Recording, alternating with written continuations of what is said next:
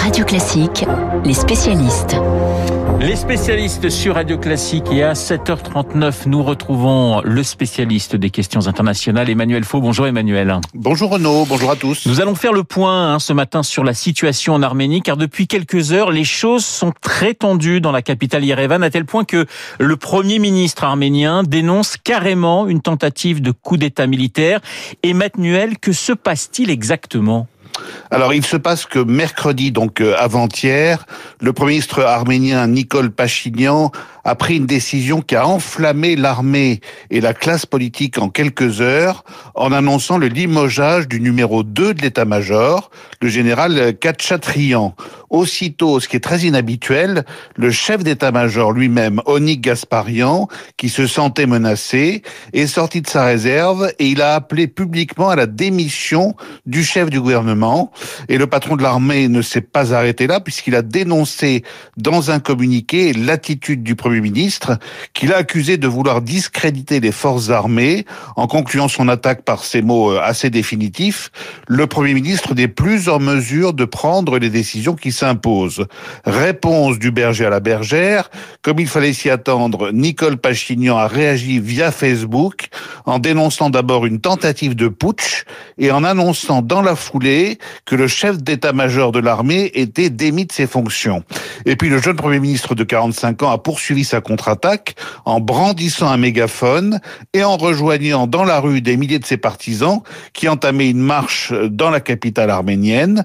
Nicole Pachignan déterminé terminé, mais visiblement soulagé que les militaires n'aient pas suivi leur état-major et qu'il n'y ait pas eu finalement de mouvement de troupes important, a eu droit à des, acclamations lorsqu'il a lancé à la foule « L'armée doit obéir au peuple et aux autorités élues, ce sont mes ordres et personne ne peut y désobéir ». Alors de son côté, le principal parti d'opposition, Arménie Prospère, a maintenu son appel à la démission du gouvernement et à un départ, je cite, sans violence et sans effusion de sang. Alors évidemment, ces événements interviennent dans le contexte de la guerre qui a eu lieu il y a quelques mois entre l'Arménie et l'Azerbaïdjan. Une guerre qui s'est soldée, Emmanuel, hein, par une cinglante défaite arménienne. Absolument, Renaud. La, la, toile de fond de ce tir nourri contre le pouvoir et le Premier ministre en particulier, c'est la déroute, on peut dire l'humiliation infligée à l'armée arménienne dans le Haut-Karabakh. C'était en octobre dernier, vous en souvenez, l'Arménie a été écrasée par l'Azerbaïdjan qui a repris cette enclave arménienne en trois semaines avec l'appui de l'armée turque et face à une communauté internationale presque indifférente, des milliers de soldats y ont perdu la vie. Même la Russie, euh, qui est historiquement proche de l'Arménie était resté en retrait en refusant d'arbitrer entre les deux belligérants. Cette débâcle militaire a été d'autant plus douloureuse pour les Arméniens qu'elle a remué le couteau dans une plaie ouverte depuis 1923, date à laquelle Staline avait décidé de rattacher le Haut-Karabakh à l'Azerbaïdjan, État musulman, alors que la population de cette enclave était majoritairement chrétienne et qu'on y parle, en tout cas qu'on y parlait, principalement l'arménien. Alors après l'éclatement de l'Union soviétique, Bakou et Yerevan, devenus les capitales de deux républiques indépendantes, se sont à nouveau battus jusqu'au sang pour le Karabakh. En 94, l'Arménie l'avait emporté et avait récupéré son enclave. Il y a quatre mois, nouveau mouvement de balancier au bénéfice des Azéris. On peut comprendre le traumatisme des Arméniens qui ont dû fuir en masse leur village et leur maison et qui ont vraiment le sentiment que le sort s'acharne contre eux. Encore un mot, Emmanuel. Le risque d'un coup d'État en Arménie a-t-il suscité des, des inquiétudes chez les grands pays voisins? Oui, quand même. Hein. Moscou a réagi en, faisant part de sa préoccupation face à cette situation et en lançant un appel au calme. Il faut dire que la Russie dispose d'une importante base militaire sur le territoire arménien.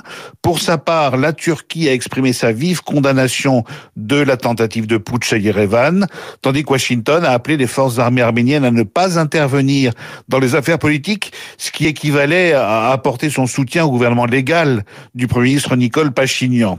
On peut penser que pendant quelques heures, il y a eu effectivement un risque de basculement de l'Arménie dans un début de guerre civile. Et ce qui inquiète vraiment les grandes puissances, ce sont les crises à répétition qui secouent cette république depuis presque 30 ans et qui contribuent à l'instabilité de la région. Merci Emmanuel. Situation effectivement extrêmement tendue encore ce matin en Arménie. Merci Emmanuel Foul, spécialiste des questions internationales sur Radio Classique. Monsieur Économie sur Radio Classique, il a un nom. Il s'appelle Dimitri Pavlenko Et ce matin, Dimitri, mmh. vous nous parlez de la Poste. La Poste est-elle menacée de disparition avec un gros point d'interrogation? En tout cas, ses facteurs. Ouais, c'est le facteur, lui, qui pourrait disparaître. Hein. Ouais, les facteurs. Alors, c'est vrai, on passe en revue un peu les monuments nationaux. Hier, on était sur la, la SNCF et on évoquait un modèle fragile.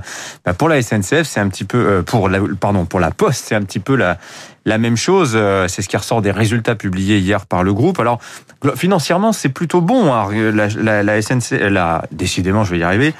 La, Poste, A, publié des résultats quand même qui sont pas mauvais. Bénéfice de 2 milliards 100. C'est presque deux fois et demi les bénéfices de, de l'année de l'année passée.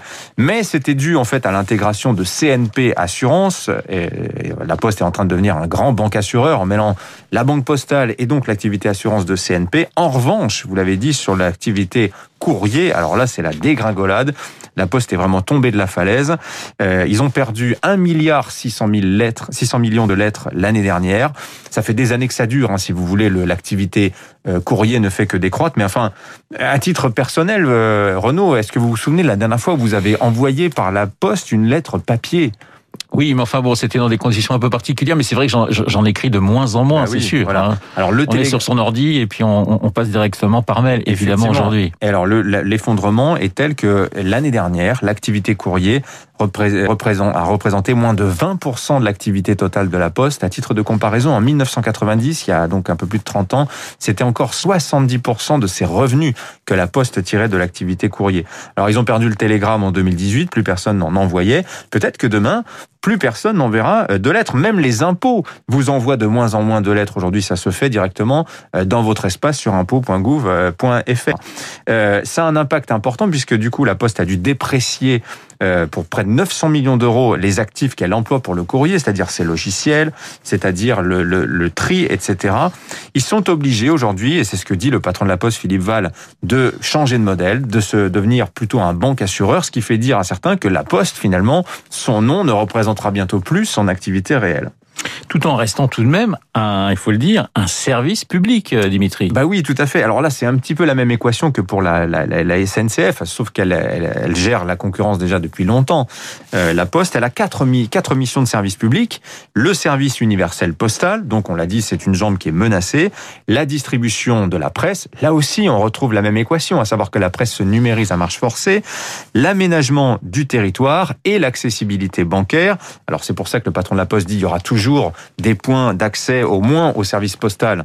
Il y en aura même toujours euh, d'autant plus dans les années à venir. Il y en a 32 000 aujourd'hui, il y en aura 40 000 euh, bientôt. Mais euh, véritablement, il se pose la question aujourd'hui de, de ce que l'État doit faire pour soutenir la Poste. Alors le patron de la Poste, il aime pas trop parler de subvention. On retrouve un peu encore l'équation de la SNCF. Il aime plutôt parler de compensation parce que l'État effectivement compense les pertes de ces métiers-là. Mais véritablement, on sent qu'il n'y a pas de menace proprement existentielle pour la Poste parce que on parle du déclin de l'activité courrier. En revanche, l'activité colis, elle, ça marche très bien.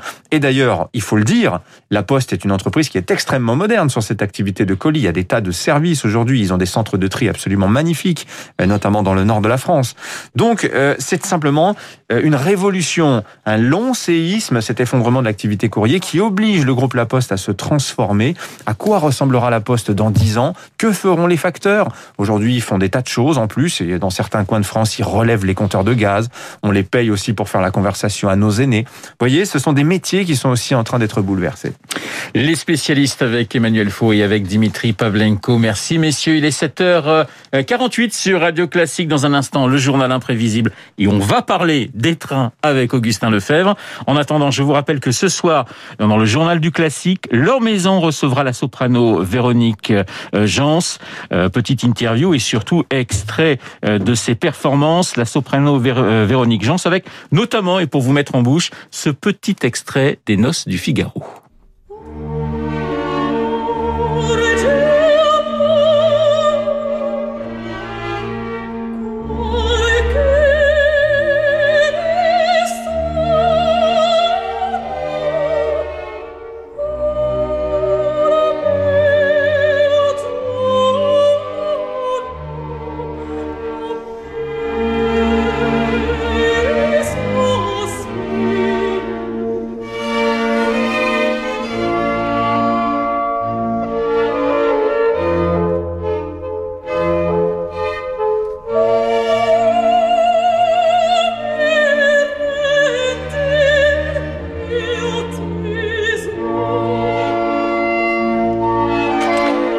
Véronique Jean, ce que vous retrouverez ce soir dans le journal du classique, l'émission de Laure Maison. En attendant, et dans quelques instants, eh bien, le journal imprévisible vous propose